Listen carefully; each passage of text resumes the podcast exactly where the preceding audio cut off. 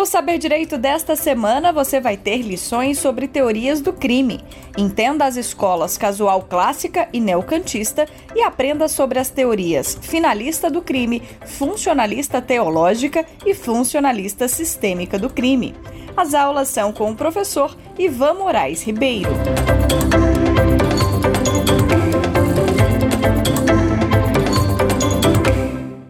Olá a todos, meu nome é Ivan Moraes Ribeiro. Sejam bem-vindos ao Saber Direito. Hoje, na aula 3, falaremos sobre finalismo. Lembrando, se você ainda não viu a aula 1 e a aula 2, são imprescindíveis para entender a aula de hoje.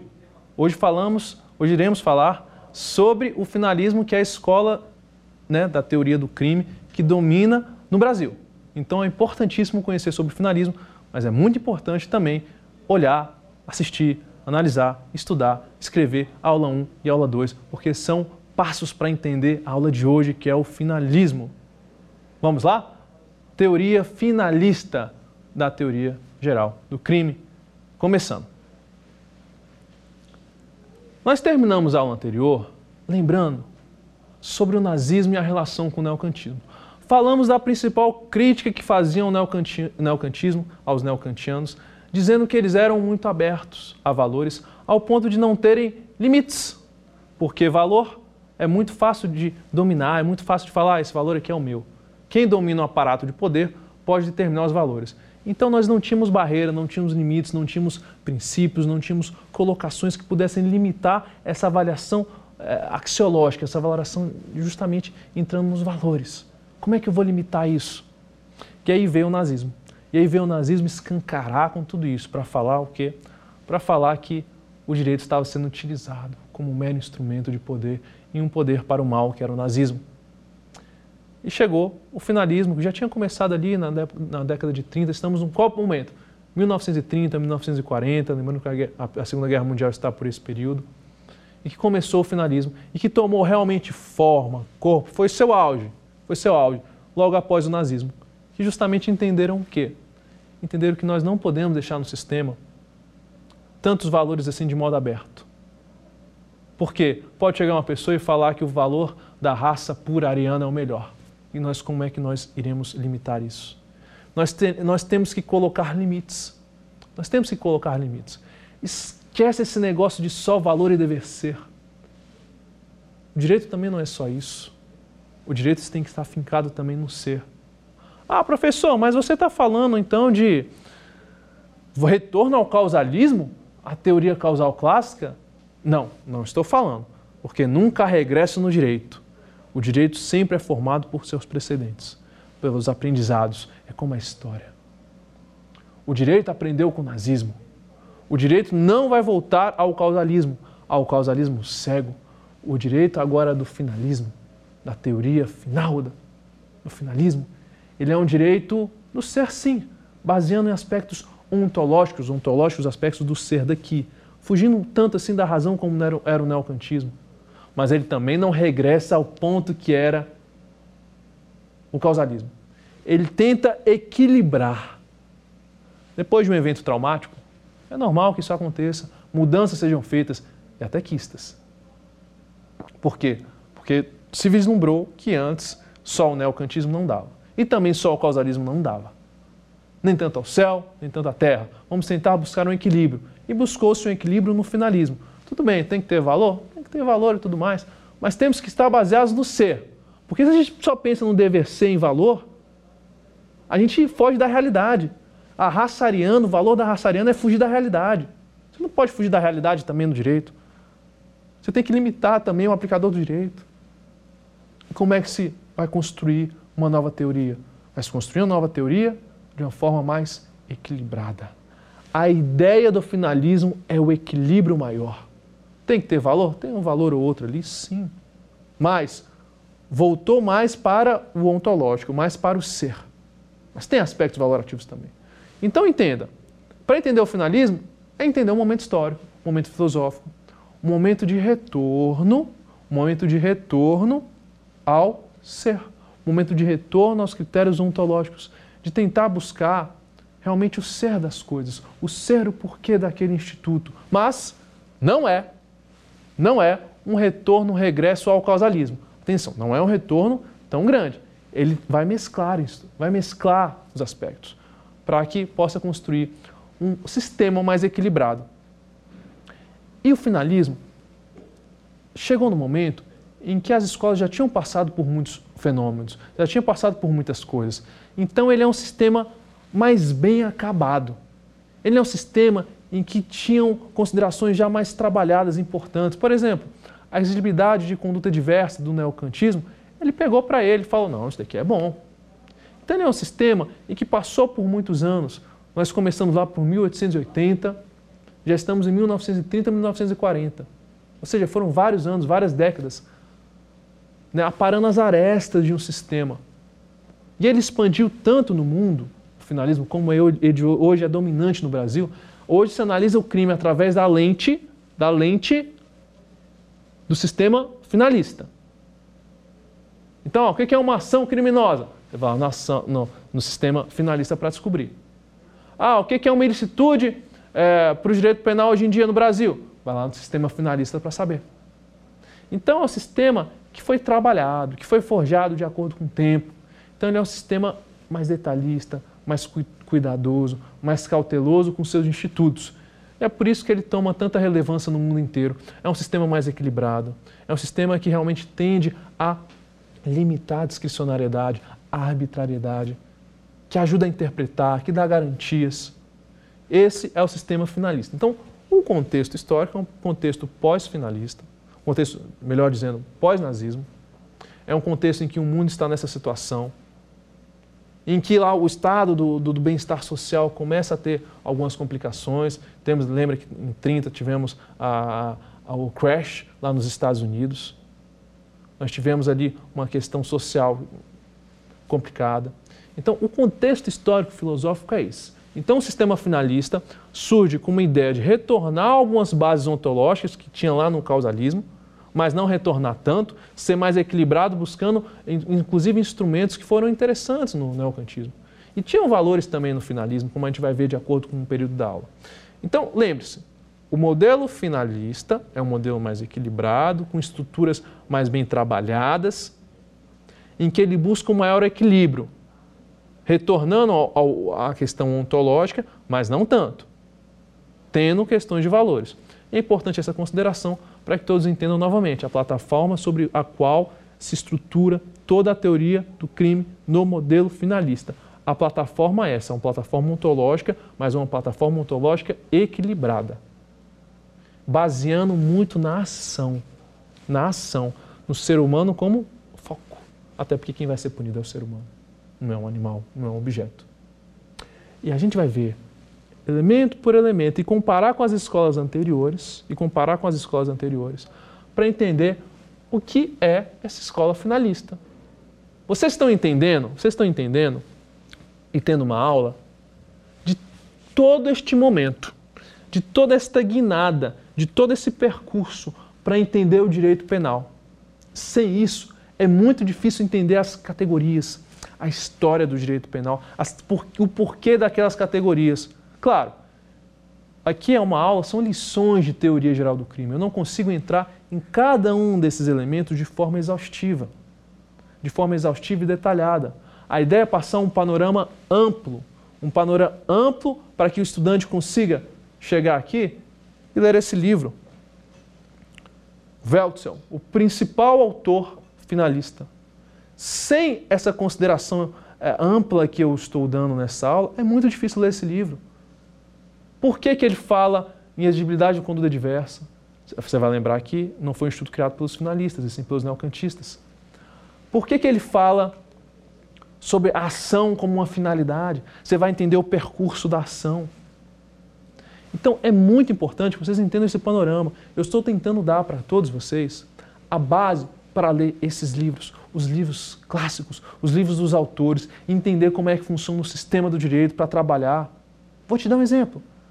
Você acredita, você acredita, você acredita, Carol, que o princípio da insignificância, ele já existia, de um certo modo, em Roma, mas ele só voltou ao direito penal com funcionalista, com funcionalismo de Roxin, ou Roxin, como queiram chamar, Só voltou com funcionalismo.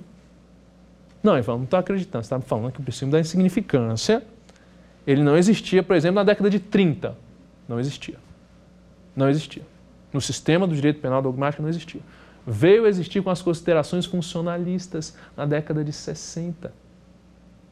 E como se desenvolve isso?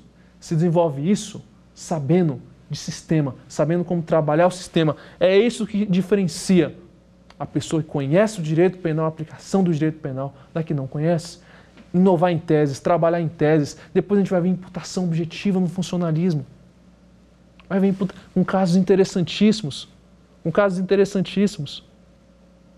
Por quê? Porque a pessoa conheceu o sistema, conheceu de onde veio, conheceu cada passo que ele passou, cada passo pelo qual o sistema passou e consegue a partir daí criar teses, colocar elementos no sistema para justificar uma ação que, que não seria justa caso houvesse uma punição, por exemplo, como é a teoria da imputação objetiva, que traz considerações importantes sobre nexo de causalidade normativo, que eu vou explicar a imputação objetiva na aula 4, não percam, é um dos principais institutos do funcionalismo teleológico e sistêmico, a imputação objetiva. Então, é importante conhecer o sistema para poder manuseá-lo, para poder criá-lo, para entender o direito penal, para saber como aplicá-lo, para levantar a voz em caso de uma injustiça com fundamento todo o arcabouço histórico, em todo o arcabouço filosófico. É impossível conhecer esse sistema sem conhecer os filósofos. É impossível conhecer o sistema, as estruturas, sem conhecer o período filosófico pelo qual ele passava. É isso que vai dar a nota do sistema. Essas são as entrelinhas para conhecer o direito penal. Essas são as entrelinhas para conhecer toda a estrutura que o conhecimento do sistema lhe dá. Finalismo, vamos começar agora com as categorias do finalismo. Então, falamos que o finalismo tem um modelo organizado, um modelo mais equilibrado, mais detalhado, mais refinado. É um modelo mais refinado no, no trabalho das estruturas eh, dogmáticas, das estruturas dos institutos, é um trabalho mais refinado. Nós entendemos, temos que entender isso. E aí a gente vai começar a trabalhar cada um, tipicidade, ilicitude, culpabilidade. Agora, começaremos pela ação, porque a ação ainda é muito importante dentro da estrutura do sistema dogmático, que está inclusa dentro da tipicidade. Vamos estudar o que é uma ação. O que é uma ação para um finalista? E é aqui que a, começa, a história começa a mudar no, na forma de pensar o sistema é a partir da ação que a história começa a mudar. Porque o finalista, o finalista chega e fala o seguinte: ó, ação não é nada que vocês da outra escola aí falaram, não tem nada a ver. Não tem nada a ver. Ação, um fala que é. A escola causal estava falando que era movimento corporal. O que, que tem a ver? Sim. Para mim não tem nada a ver. Escola causal estava falando que era isso. Aí depois a escola neoclássica vem falar que era uma conduta humana que causa repercussão naturalística, fática. Né? Tá, mas explica aí o crime formal então, já que vocês estão conceituando assim, porque o crime formal não precisa de resultado naturalístico. Vocês não estão explicando. E crime formal já é o que mais está tendo. Então a ação não é nada disso. E eu falo mais. Vocês neocantistas quiseram falar que era a filosofia dos valores, mas vocês não se desvincularam totalmente do positivismo não, da escola clássica, viu? Não se desvincularam totalmente, não. Vocês estão considerando valores, maravilha, mas vocês, então, vocês ainda estão com, com algumas pitadas ali de positivismo. O finalismo dizia isso. E dizia o seguinte: ação. Ação. Não é nada disso que vocês falaram. Ação não é uma conduta de causa e efeito. Ação é um querer. Atenção. Ação é um querer. O ser humano não faz nada sem querer algo. Ele sempre tem uma finalidade por trás do gesto dele. Quando eu estou aqui dando aula, eu estou com uma finalidade. Quando eu mato alguém, eu tenho uma finalidade. O agir humano, diz o finalista, é final, por isso o finalista. A coroa do finalismo é a ação, é o elemento da ação. A ação para o finalista modifica muita coisa. O finalista fala: ninguém age, ninguém age, não querendo um fim. Aí você está me dizendo, quando você joga a finalidade, o dó e a culpa lá para a culpabilidade, como as escolas anteriores estão, estavam fazendo, aí o finalista diz, vocês estão fazendo o seguinte, me diferencie então aí o causalista e neocausalista, o neoclássico e neoclássico. Diferencia para mim, por favor, Diferencia para mim, por favor, o caso em que uma pessoa quer matar e lesionar. Tá? Uma pessoa que quer matar e a outra que quer lesionar. Porque você está me dizendo que a culpa e o dolo estão na culpabilidade. Perfeito. Culpa e o dolo estão na culpabilidade que o, o, o, o clássico o neoclássico falava. Mas você está me dizendo que eu preciso percorrer todos os dois elementos anteriores e só no final para eu saber qual tipo de crime que vai ser. Porque perceba, olha, olha, olha só o que o finalista dizia das pessoas dos, da escola que colocavam o e a culpa lá no final da culpabilidade. Falava o seguinte, para eu diferenciar qual que vai ser o tipo, se vai ser homicídio ou lesão corporal, te, ou seja, para eu preencher o primeiro requisito, o primeiro elemento que é a tipicidade, eu tenho que ir até o terceiro, que é a culpabilidade, para saber se ele agiu com que tipo de dolo. Se foi o dolo de matar ou de lesionar. E só depois eu regresso para terminar minha tipificação. Não tem sentido. Esse sistema está cheio de aresta. Não tem sentido. E eu te falo mais. Esse negócio de considerar o agir humano como uma conduta meramente de causa e efeito, jogou a bola, o que, que jogou a bola que causou? Fui eu que joguei a bola que causou o, o vidro sendo quebrado. Não existe. O agir humano é finalístico. O agir humano é final.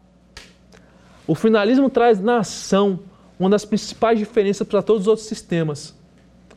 É um sistema mais refinado, porque ele vai trabalhar melhor os institutos. Ele sai daquela plataforma positivista, perceba, ele não regride até o causalismo. Ele, tra ele traz a ontologia, o ser, fugindo muito de, de, de vários aspectos de valores, mas ele traz um refinamento maior na argumentação. Ele fala, não tem como considerar que o agir humano de um crime é um agir sem caráter final, finalista. Ele é um agir querendo algo. Então nós temos os causalistas falando, clássicos, causalistas clássicos, falando que era um movimento humano que causa reflexo no mundo exterior. E aí vem os neoclássicos e falam, não, movimento não porque tem valor, então é conduta. Conduta humana que causa uma repercussão fática, naturalística. E aí vem os finalistas dizendo, não, precisa, não precisa de, de repercussão fática, basta o querer. Quis matar? Se não matou, vai ser pelo menos tentativa. Basta eu querer. E aí ele explica os crimes formais. Quando não tem resultado naturalístico, mas teve a intenção. Então os finalistas, eles pegam a ação, o conceito de ação, e modificam completamente do que já vinha sendo falado. E vão falar que a ação é o querer fático. E por isso eles vão tirar o dolo e a culpa lá da culpabilidade e trazer para o primeiro elemento, que é a tipicidade. Atenção, que isso é uma das principais ideias do finalismo. A ação é final e é final, o dolo e a culpa estão na ação. Se o dolo e a culpa estão na ação, sai, a, sai o dolo e a culpa da culpabilidade, que era o último elemento, e vai para a tipicidade, que é o primeiro elemento, que é onde a ação está. Que é onde a ação está. Isso é uma das principais modificações, elogiadas por todos os outros doutrinadores posteriores, claro, com uma minoria ou outra. Mas a maioria falou que foi, o Roxin falou que foi sensacional, foi, um, foi o maior elogio que ele fez à teoria finalista, foi que tirou o dolo e a culpa da culpabilidade, não tem razão o dolo e a culpa estar na culpabilidade. O dolo e a culpa precisam ficar na tipicidade, no fato típico.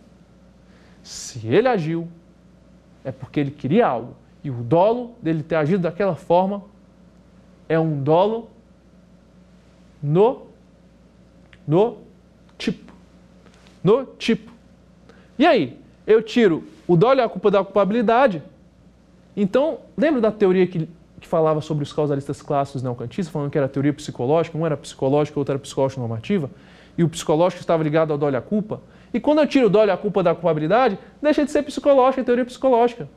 E vai virar normativa pura.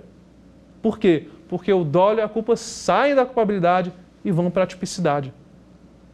E é por isso que no finalismo nós não falamos de teoria psicológica. A teoria, psico, a, a teoria da culpabilidade no finalismo vai ser a teoria normativa pura, porque só tem elementos normativos que a gente vai saber daqui a pouquinho quais serão.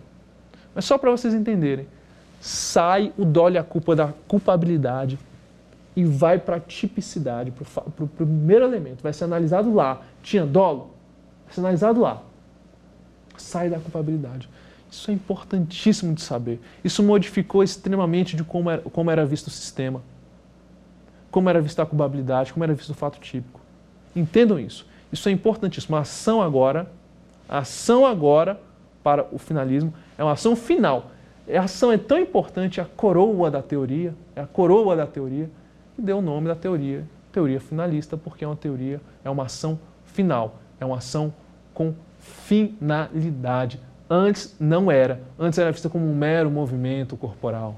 Como um mero movimento corporal. E, a, e a, o aspecto da e seria, so, somente seria analisado na culpabilidade. Agora no finalismo não. E a teoria que o Brasil adota. Eu vou repetir. Vou repetir porque é muito importante. O dolo e a culpa saem da culpabilidade nesse novo sistema do finalismo e vão para o primeiro elemento da, da, do fato tipo, tipicidade. Ficar no lado ladinho da, da ação. Correto? E por conta disso, a teoria da culpabilidade do finalismo deixa de ser uma teoria da culpabilidade psicológica para ser uma teoria da culpabilidade normativa, porque só tinha elementos normativos na culpabilidade, que a gente vai ver daqui a pouco quais são. Veja, esse foi o principal e a maior mudança do sistema finalista para todas as outras. Passou a considerar a ação como ação final, um querer final. O ser humano é o único que tem essa finalidade, diziam os finalistas. O ser humano, o, na visão deles, o animal não teria. O ser humano é quem tem a finalidade de saber algo, de ter a consciência de que, que é aquilo. É essa a ideia para o finalista que modifica. Então, estudamos a ação, agora vamos estudar o fato típico, a tipicidade, em termos globais, para os finalistas.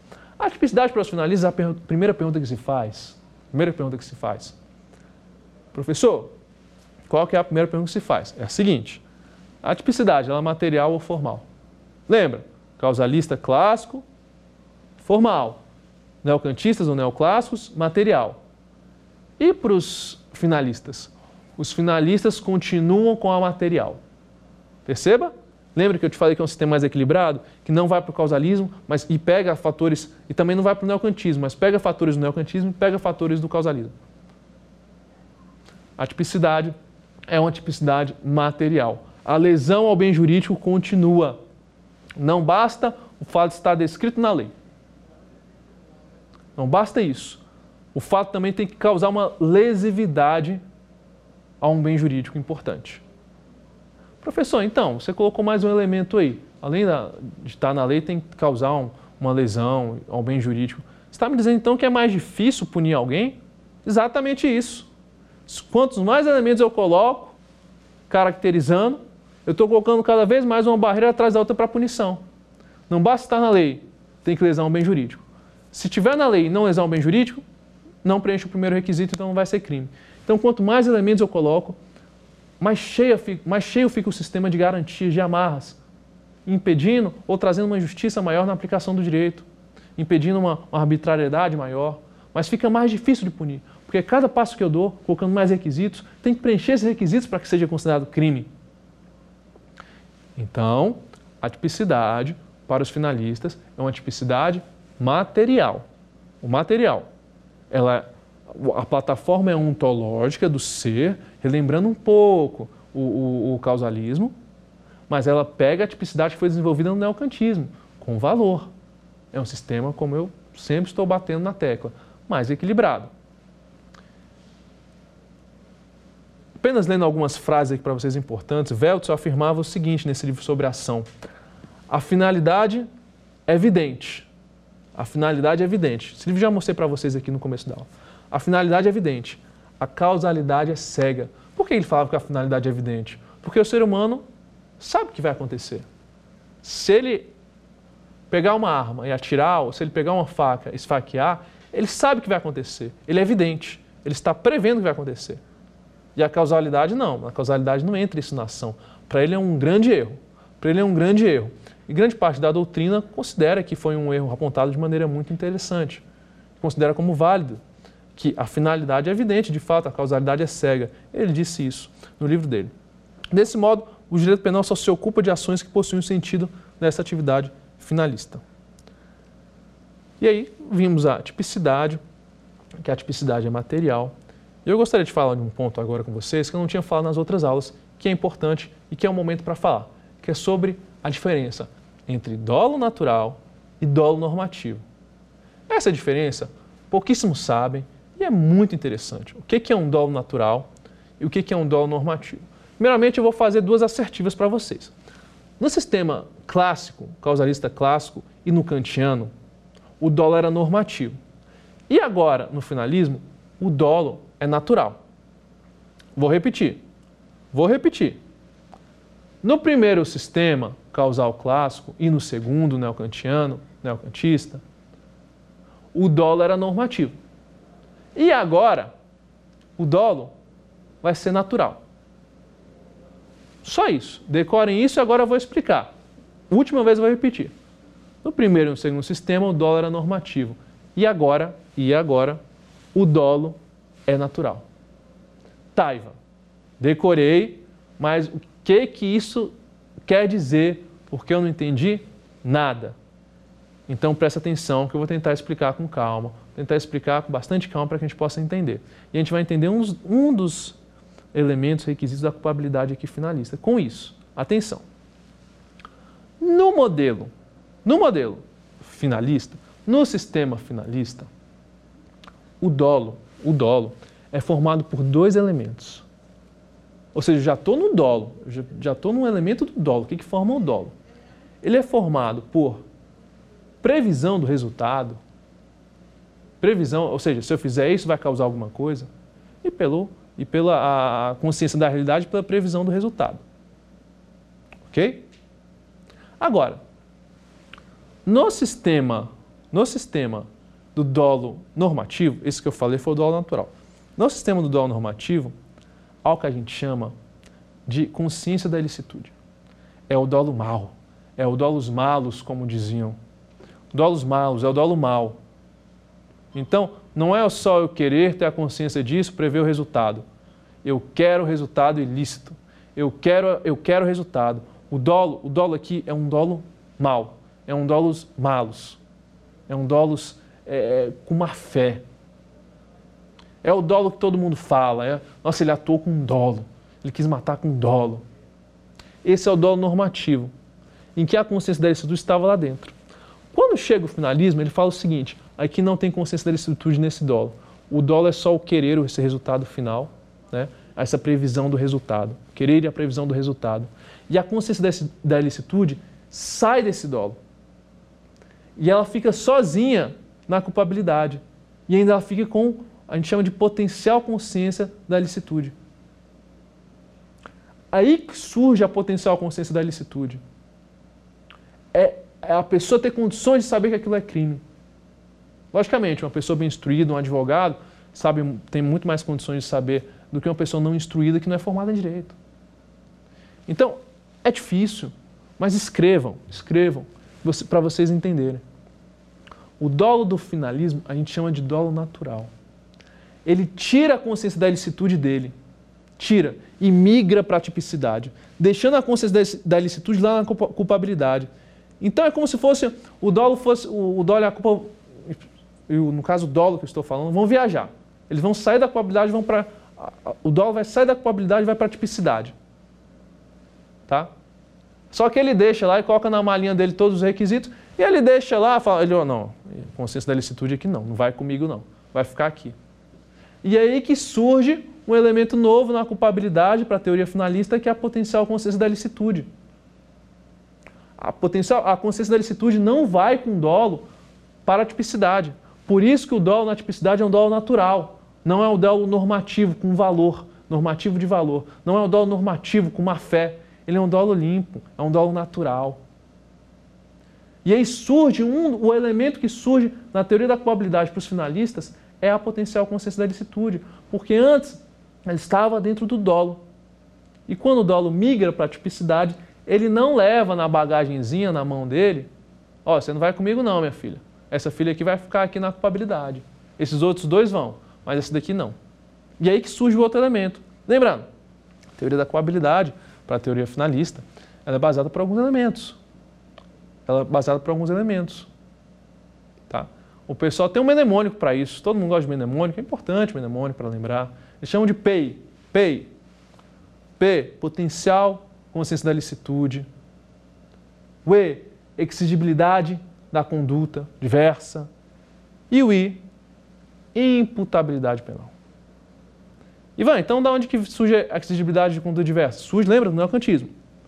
Agora, a potencial consciência da licitude surge aqui no finalismo, que é porque ele tira do dolo dele a consciência do mal, a consciência do mal, e deixa ela sozinha como elemento na culpabilidade. E, e aí o dolo vai, vai só com outros dois elementos, dois filhinhos, para a tipicidade. E é por isso que a gente chama de dolo natural, porque ele não tem essa normatividade, esse valor, essa axiologia, dando mais, dando mais relevância ao valor da potencial consciência da licitude. Lembra o sistema mais equilibrado? Ele valoriza um dolo natural, um dolo sem valor, sem axiologia, mas ao mesmo tempo que dá mais destaque para a axiologia da potencial consciência da licitude. Que antes era só consciência da licitude vira potencial consciência da licitude com a esfera do profano. É, com a teoria lá da, da, da valoração da paralela da esfera do profano. Podemos falar em outro momento. Então, vocês entendam isso. Entendam isso. É um modelo equilibrado. Ele leva o dolo de forma natural, mais ontológico, sem valor, mas ao mesmo tempo dá mais valor ao aspecto do dolo chamado consciência da licitude, que vira potencial consciência da licitude, sendo agora um elemento autônomo dentro da culpabilidade. Dentro da culpabilidade. O que, que isso implica, Ivan?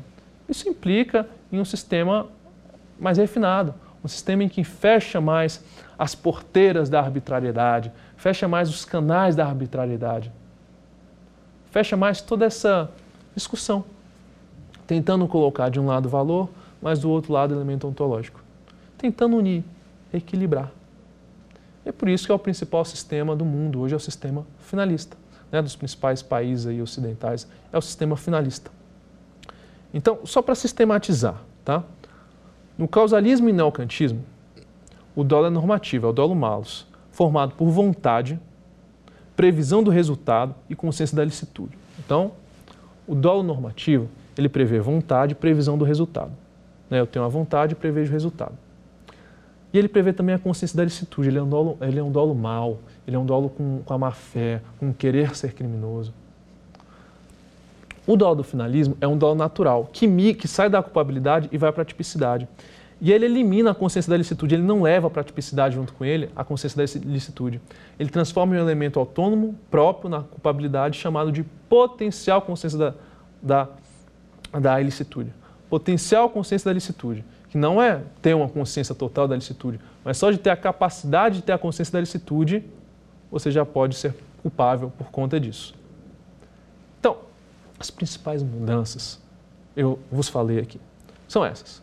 Primeiro, a ação começa a ser uma ação final e consegue explicar os, os tipos é, de crime formais, em que não tem resultado, mas tem o dolo, tem a vontade.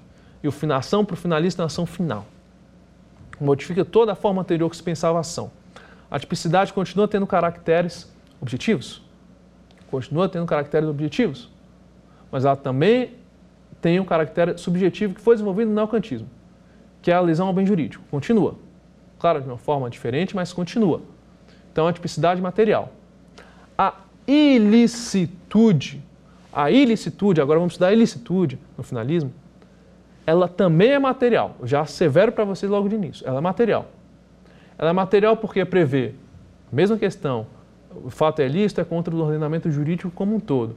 Mas, além disso, ela prevê que também ele tem que tra trazer uma danosidade social. Luiz Greco fala, inclusive, de um, um ilícito pessoal, voltado mais para a pessoa, né, lesando ali uma conduta valorada de forma negativa em relação à pessoa, do que uma danosidade social como um todo. Mas também pode ser definida assim traz um aspecto valorativo para ilicitude ou antijuricidade também. Então, a tipicidade, a tipicidade é material e a ilicitude também é material. Lembra vocês que ilicitude mais tipicidade, tipicidade mais ilicitude, a gente chama de injusto. O injusto, então, no finalismo é o quê? O injusto no finalismo é é é é material. É material não é um injusto formal. Não é um injusto formal. E além disso, é um injusto subjetivo, diferente das outras teorias. Porque o dolo e a culpa antes estavam fora do injusto, estavam na culpabilidade.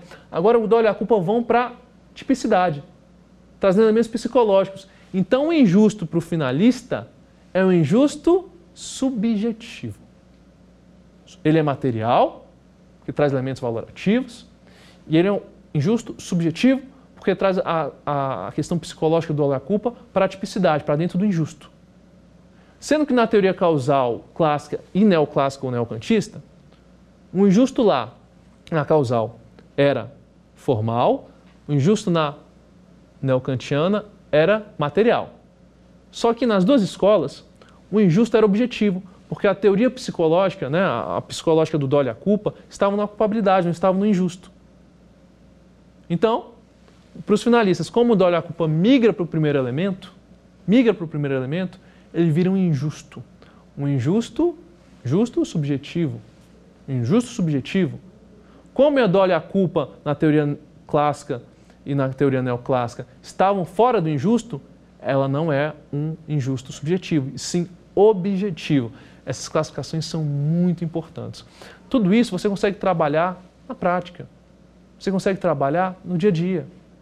A partir de agora, quando você começar a olhar um crime, tenta colocar ele para ser analisado na teoria analítica do crime. Ivan, como assim? Isso é teoria, isso é sistema, isso é formação humanística, isso é formação do direito penal com uma forte base sólida de conhecimento. Fez o crime? O que é o crime? De acordo com a teoria analítica do crime, é o preenchimento dos três elementos do crime: fato típico, ilicitude e culpabilidade. Para os finalistas, Fato típico. Tem um, o princípio da legalidade ali, está na lei? Lesou algum bem jurídico? Tá? A ação foi final? Os finalistas. Ilicitude. A ilicitude foi contra o ordenamento jurídico? A ação dele foi contra o ordenamento jurídico?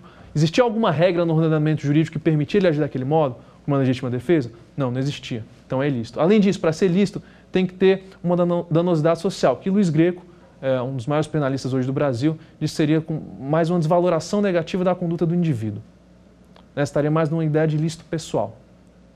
Então, além do aspecto objetivo, de, de, de não ter nenhuma norma que permitisse ele agir daquela forma, ou seja, contraria o ordenamento jurídico, também tinha um aspecto valorativo para os finalistas de é, ilicitude pessoal ou danosidade social. O fato trazia danosidade? Não tem.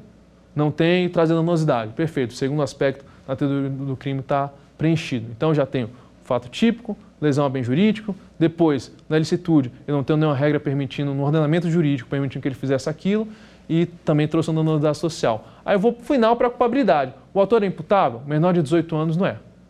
Maior de 18, é, menor de 18 a gente fala de teoria biológica. Maior de 18 é uma teoria psicobiológica. Né? É um doente mental. Um doente mental. Ele é imputável? Se no momento do ato ele, ele tem a doença e ele não tinha condição de entender o fato, não é imputável. Então a culpabilidade, eu analiso o aspecto da culpabilidade, que na culpabilidade finalista é formada por quais elementos?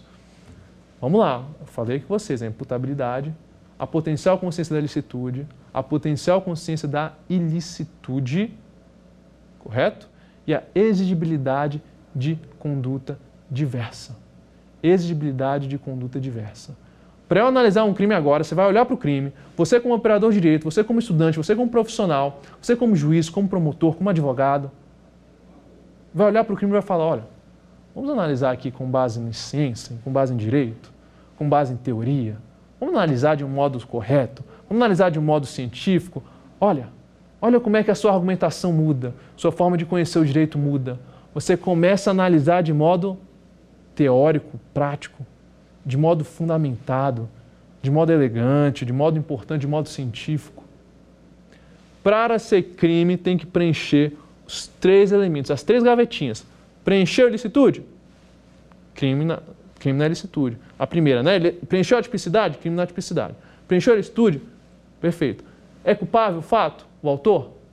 É culpável o autor? Preencheu as três? É crime. É crime. É crime. Entende? É crime. Isso é muito importante. Você começa a olhar o direito de acordo com o sistema, de modo científico. E aí você consegue argumentar, excelência, se for um advogado, excelência, o fato não tem tipicidade, o ato do meu cliente não lesou nenhum bem jurídico. o ato foi insignificante, o princípio da insignificância, depois de um tempo vai surgir né, com o Roxy. Foi insignificante, não lesionou um bem jurídico, não colocou em perigo aquele bem jurídico. Estou falando de tipicidade. Estou falando de tipicidade. Ou então, excelência, por gentileza, aqui, aqui, presta atenção, aqui, uma legítima defesa. Ou seja, excelência, o ato não é ilícito, o ato não é antijurídico, não preencheu o segundo elemento da teoria do crime. Então não há crime. Aí o promotor vai falar o seguinte: Excelência, doutor, pelo amor de Deus, o seu cliente para matar em legítima defesa deu 10 tiros. O seu cliente para matar em legítima defesa deu 10 tiros. E você vem me falar que isso daqui não é ilícito, vem falar que é legítima defesa. Foi. Não foi legítima defesa. Pode até ter sido, mas foi excesso. Foi excesso de legítima defesa foi excesso. Você, como advogado, vai falar o seguinte: não, não foi excesso. Ou se quiser que tenha sido excesso, até quem sabe pode ser. Mas já viu como é que a, situação, a situação do meu cliente estava? Eram três bandidos. Você acha que na hora ele consegue pensar se ele vai dar um tiro em cada um para ser proporcional, para não ser excesso? Você realmente está me dizendo, promotor? Você realmente está me dizendo que por ele ter dado 10 tiros na, do lado de três bandidos, ele cometeu excesso, você tem certeza? Você faria o mesmo? Você daria só um tiro? ele poderia pegar a arma e te matar? Se tivesse sido excesso, eu ainda te falo. Isso foi um excesso justificável. Porque ele não poderia agir de modo diferente. Opa, não poderia agir de modo diferente. A conduta não era exigível que ele agisse de modo diferente. Estou trabalhando já a culpabilidade. Perceba como é que sua visão do direito modifica, seus argumentos modificam. Se você está me falando que é excesso, vai lá na situação dele, eu queria ver se você faria o mesmo. E se tivesse sido excesso, foi porque ele não poderia agir de forma diferente. Ele estava do lado de três pessoas que estavam tentando roubá-lo e quem sabe matá-lo. Se ele deu dez tiros e se ele incorreu em excesso, foi um excesso esculpante. Foi um excesso esculpante. Tira a culpabilidade. Isso é teoria do crime. Isso é direito penal. Meus amigos, agora vamos para o quiz, nossas perguntas. Questão 1. A teoria da culpabilidade adotada pela escola finalista foi: letra A, psicológica, letra B, substancial, letra C, psicológico normativa, letra D, normativa pura.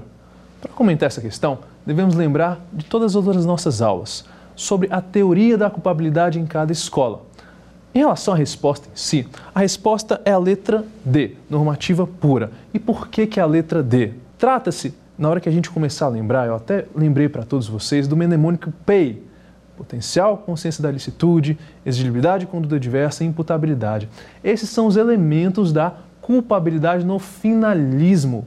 Perceba, eu não falei aqui dolo, tampouco culpa os elementos de dolo e culpa saíram da culpabilidade no finalismo e foram para a tipicidade.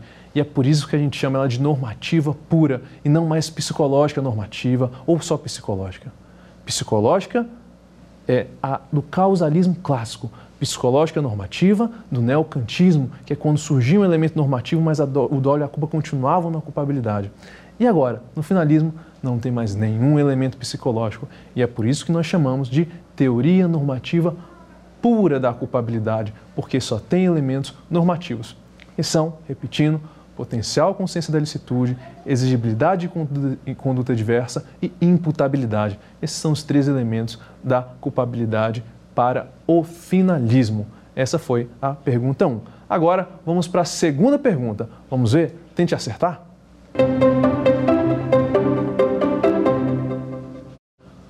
Um injusto para a escola finalista é: letra A, objetivo e material. Letra B, subjetivo e material. Letra C, objetivo e formal. Letra D, subjetivo e formal. Vamos lá? Conseguiram acertar? Eu vou novamente retornar para que a gente possa entender passo por passo. No finalismo, tanto a tipicidade quanto a licitude, lembrando, são esses dois elementos da teoria analítica do crime que formam o injusto. Então estamos tratando de injusto. No finalismo, a tipicidade é material. A ilicitude no finalismo também é material. Por isso, nós falamos que o injusto é material, não é formal. Nós já explicamos nas outras aulas. Agora, ele é subjetivo ou objetivo? Atenção, que aqui aconteceu uma mudança para as outras escolas. Aqui nós falamos que é subjetivo. Ivan, professor Ivan, mas por quê? Porque o e a culpa que antes estavam na culpabilidade nas escolas anteriores foi agora para a tipicidade. Isto é, o injusto, que é formado por tipicidade e licitude, agora tem o elemento psicológico, que é a dolo, o elemento psicológico da culpa, e por isso a gente chama de subjetivo. O injusto, então, no finalismo, o injusto é subjetivo e material. Então, o gabarito da segunda questão é letra B, subjetivo e material. Vamos agora para a terceira pergunta? Terceira pergunta. Qual dessas expressões se refere à teoria finalista? Letra A. Positivismo, Belling, dolo natural. B. Teleológico, Roxin, dolo natural. C ontológico, Weltzel, dolo natural, e D, valores axiológico, Mesger e dolo normativo. Para responder essa pergunta, ela mistura vários elementos aqui para que a gente possa entender e sempre relembrar. A associação é um excelente método de aprendizado. Então, lembrar de elementos, lembrar de expressões, acaba nos auxiliando a lembrar das escolas e aprender o conhecimento de forma mais fácil. Vamos letra por letra. A letra A diz positivismo, Belling e dolo natural. O positivismo e a expressão Belling se referem ao causalismo clássico, que estava ancorado numa plataforma positivista, positivismo, e Belling, que é seu principal autor. O dolo natural não faz parte dessa expressão do, do, do causalismo clássico, foi colocado aqui para confundir uh, o aluno, o candidato. A letra B fala de teleológico, roxin e dolo natural. O teleológico e roxin se refere ao funcionalismo, que veremos na próxima aula, que é um dos assuntos mais importantes na atualidade. Então, ele não se refere à escola finalista. Continuando, a letra C fala de ontológico e e dolo natural. Aqui está nosso gabarito. Quando o finalismo se recorda do ser, relembrando um pouco o causalismo clássico, ele busca uma filosofia ontológica, ele busca um ontologismo. Essa, essa é uma expressão ligada diretamente à escola finalista.